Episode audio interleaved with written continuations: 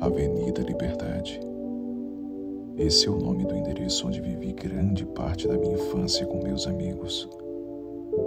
Localizada na periferia do Recife, nela tínhamos três pontos de referência: uma delegacia, um sinistro presídio e, num grande trecho de sua margem direita, um extenso e sombrio cemitério. Hoje, parte considerada de meus amigos de infância, não tem erro. É só ir num desses três pontos de referência da Avenida